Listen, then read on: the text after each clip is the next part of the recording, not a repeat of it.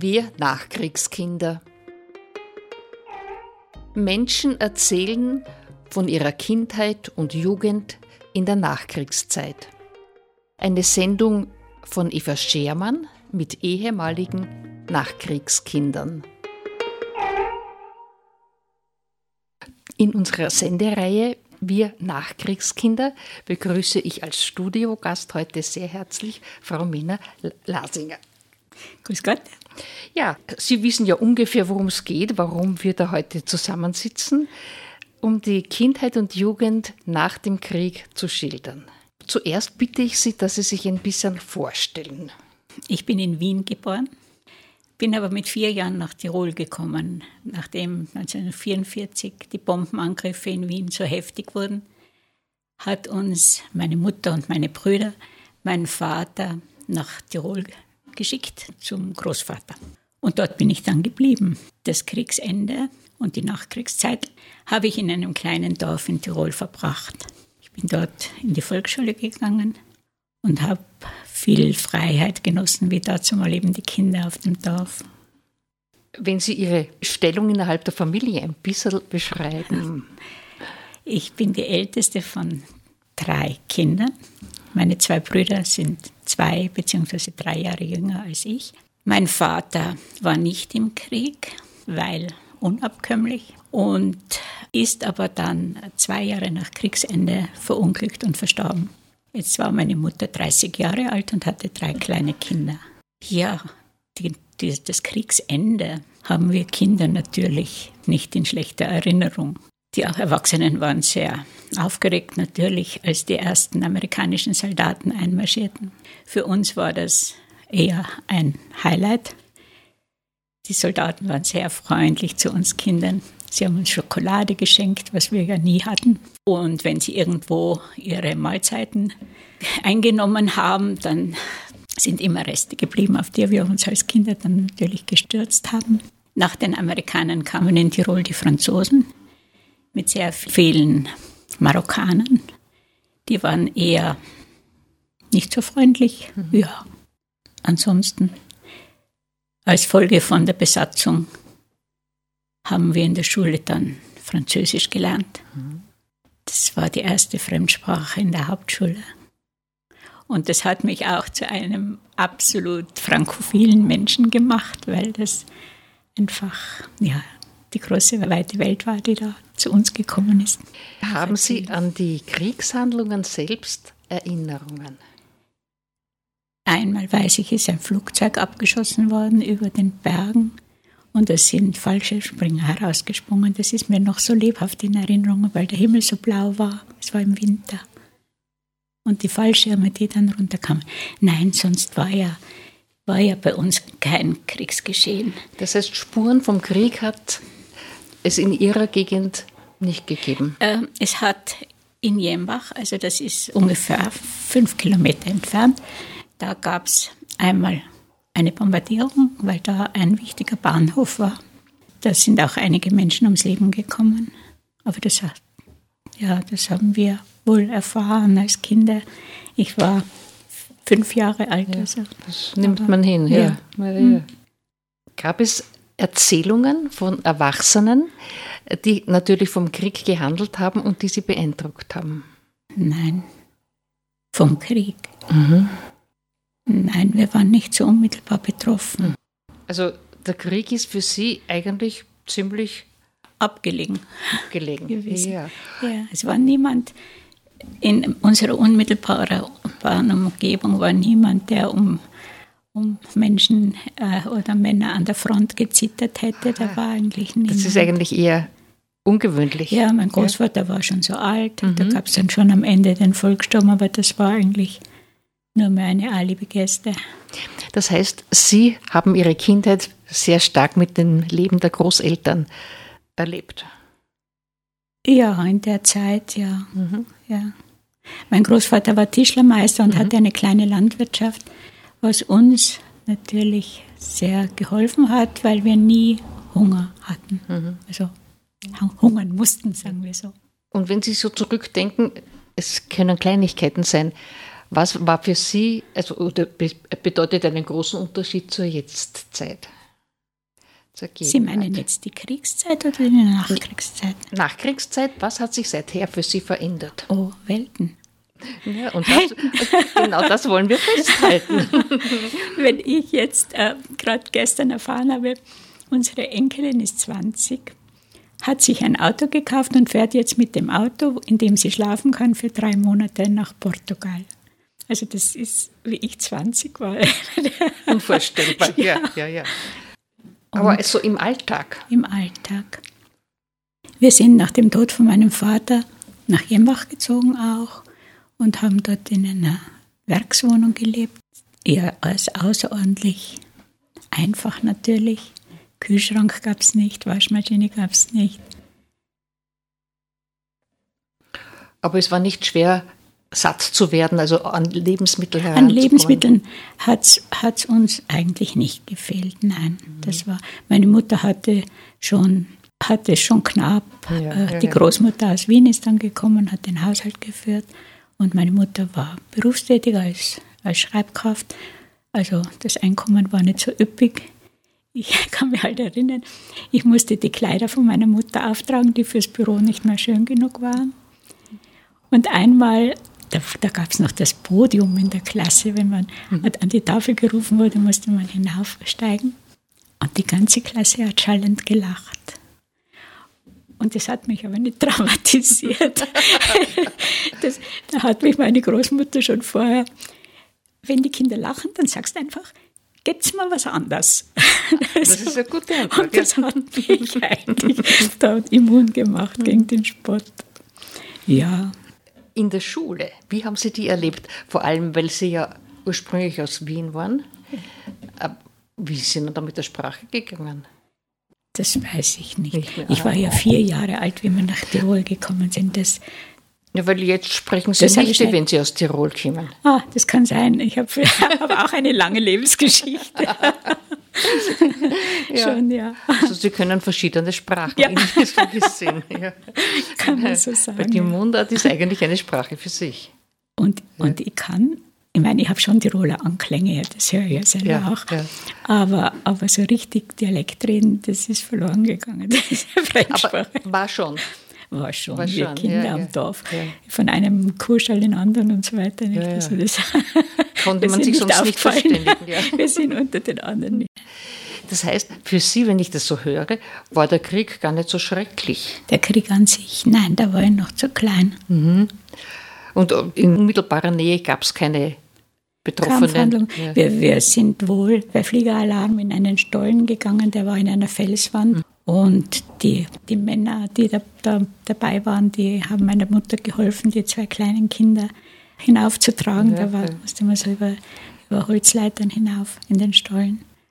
Und da sind wir drinnen gesessen. Da war ein Eisenofen mit einem Rohr, das hinaus war. Der hat gequalmt und die Wände waren nass. Schlussendlich hat meine Mutter gesagt: Ach, wir gehen jetzt nur mal in den Wald. Wird schon nichts sein. Sind überhaupt Bomben gefallen? Direkt in unserer Nähe nicht. nicht ja. äh, vier Kilometer, fünf Kilometer schon. weit entfernt schon, auch in, in Brixleck damals. Mhm. Da war Industrie und eine Brücke über den Inn und die hat man auch bombardiert. Ja. Ja. Mhm. Das heißt, Sie haben eigentlich eine schöne Kindheit dort verbracht. Ja, zweifellos. Zweifellos. Einfach damals war, hat man als Kind noch viel mehr Freiheiten gehabt als heute. Und die, die Eltern oder meine Mutter in dem Fall war auch nicht so ängstlich. Ja, die haben Vertrauen ja, gehabt, dass ja, man es schafft. Dass man es ja. kann. Wenn wir irgendwo auf die Felsen hinaufgeklettert sind und hinuntergerufen haben, Mama, dann hat sie zurückgewunken. ja. Gab es da Spiele, die Sie sagen, die sind jetzt total verschwunden? Die Sie gespielt haben? Meine Enkel sind jetzt auch erwachsen, also ich weiß gar nicht, was ja. die Kinder heutzutage spielen. Ja, ja, Aber vieles, glaube ich, hat sich schon erhalten. Ah, doch. Mhm. Ja, schon. So, so Ballspiele, ja. Natürlich, die, die Technik, die da bei unseren Kindern eingebrochen ist, davon war keine Spur. Na, klar, ja. Wir waren auch den ganzen Tag draußen. Mhm. Bei jedem Wetter. Mhm. Das heißt, wenn Sie so zurückdenken, erfüllt Sie wahrscheinlich eine gewisse Dankbarkeit.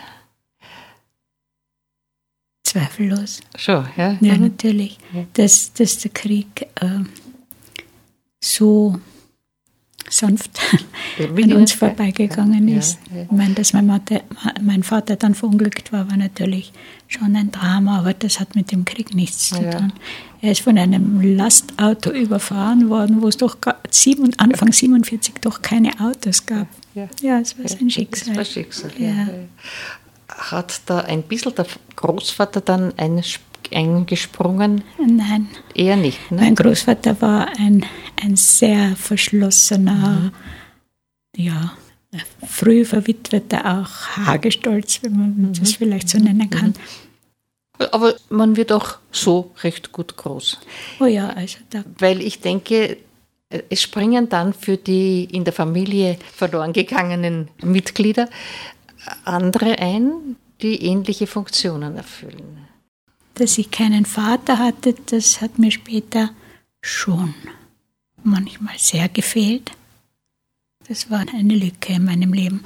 Es war auch für meine Ausbildung bestimmend, sagen wir, mhm. dass meine Mutter sagte, meine Brüder, die sollen Matura machen, aber du heiratst ja eh. Es war mein Leben, es war so und ich bin voll zufrieden mit dem, wie es war. Ja, ja, ja. Nein, ich bin dankbar, das war mein Weg. Ja. Wie war denn in dieser Zeit die Versorgung? Wie wurde man dann doch satt?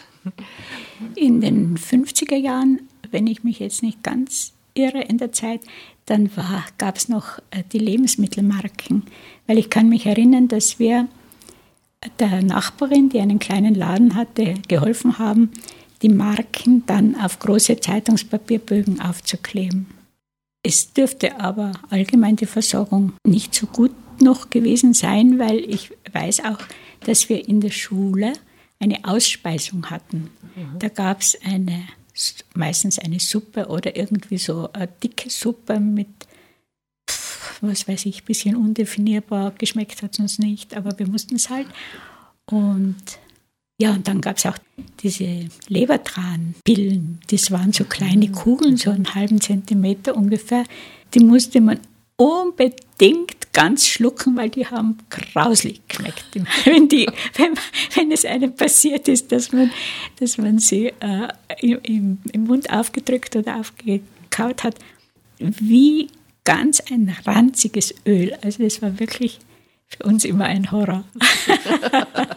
Äh, können Sie sich erinnern, ich weiß noch, in Wien gab es diese Care-Pakete mit Ja, da haben wir auch einmal Dosenmilch und so, ja. Was genau drinnen war, weiß ich jetzt nicht mehr. Einmal haben wir eins bekommen aus Amerika und es war ein hellblauer Pullover drin und der hat mir gepasst. Das war natürlich schon eine Sensation. Ein glücklicher Zufall. Ja. Und äh, können Sie sich noch erinnern, wann, ab wann etwa war es dann besser mit der Versorgung? Ab wann etwa war es besser? Hm. Ja, Ende der 50er Jahre muss das schon ganz gut ja. gewesen sein. 1964 habe ich geheiratet wie vorher gesagt von mhm. meiner Mutter. Mhm. und wir, wir haben zwei Räume in einem Bauernhaus gemietet. Da konnte man schon ganz normal beim Spar einkaufen. Mhm. Da kamen schon langsam dann die Tiefkühlprodukte auch. Ja, das war das ist ein deutliches ja, schon Fortschreiten. Sehr, ja, sehr ja. große Steigerung. Wie war es mit der Mobilität in dieser Zeit? Wie sind Sie von einem Ort zum anderen gekommen? Zu Fuß meistens. Mein Vater hatte zwar ein Auto. Der hatte schon 1939 ein Auto. Das war eine Sensation damals. Und nach dem Krieg, also Ende des Krieges hatte er wieder eines. Dann da war, war dann die französische Besatzung da und das Auto wurde beim Nachbarn unter einem großen Heuhaufen versteckt. Also da hat man in der Tenne dann Heu drüber und Heu drüber und Heu drüber. Aber leider einer im Dorf hat es verraten. Dann kamen die Franzosen und haben das natürlich mitgenommen. Nein, mit der Mobilität, ja, wir hatten die Zillertalbahn, aber die fuhr ja nicht so oft am Tag. Und wenn wir was in Jembach zu besorgen hatten oder wenn wir nach Fügen zum Arzt mussten, das waren jeweils nach Jembach sechs Kilometer in Nord, nach Fügen auch sowas, sechs oder sieben. Da ging man zu Fuß. Fahrräder gab es ja auch kaum. Autobus kann ich mich überhaupt nicht erinnern. Aber das war gesund. Nämlich ich, wirklich, ich bin ja? heute noch gut zu Fuß. Ja, ja, ja, ja das prägt. Und dann, wie wir geheiratet haben, da war es schon besser. Ich habe einige Jahre vorher habe ich äh, den Führerschein gemacht und zwar den B-Führerschein, aber auch den A-Führerschein, weil ich dachte, damals hatte ich noch keine Beziehung, äh, keinen Mann und so weiter. Ich dachte, ein Auto, das kann ich mir doch nie im Leben leisten als, als Angestellte da. Aber vielleicht kann ich mal einen Motorroller anschaffen und dazu brauche ich den A-Führerschein. Und gab es dann einen? Nein, das gab es nicht. Ich habe dann meinen späteren Mann kennengelernt, das heißt auch meinen heutigen Mann. Mhm. Und wir haben uns dann, weil wir im Oberinntal ab, ziemlich abgelegen gewohnt haben, haben wir uns einen gebrauchten VW Käfer gekauft. Und wann sind Sie eigentlich in Beziehung zu einer Großstadt gekommen? 59 bin ich für ein Jahr Au pair nach Paris. Das war ja gleich ordentlich, ja? das war damals so, wie wenn die Mädchen heutzutage nach Amerika gehen. Man hatte ja, meine Mutter hatte kein Telefon, also die einzige Verbindung waren Briefe. Und die waren eine Weile unterwegs.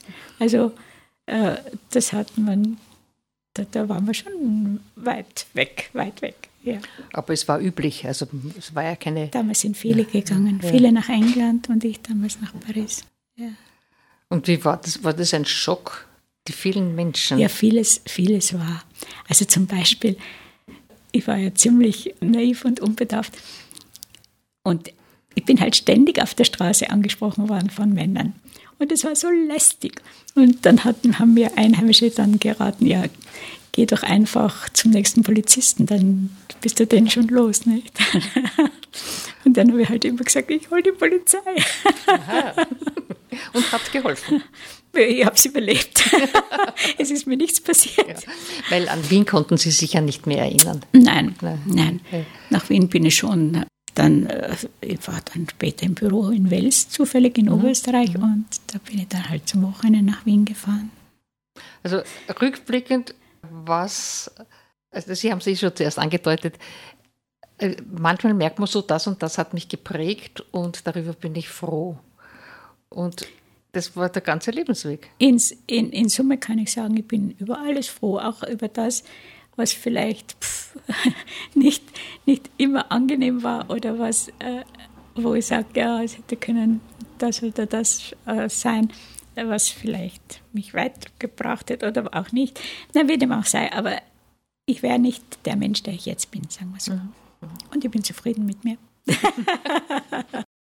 ja, was wünschen wir der nachkommenden Generation?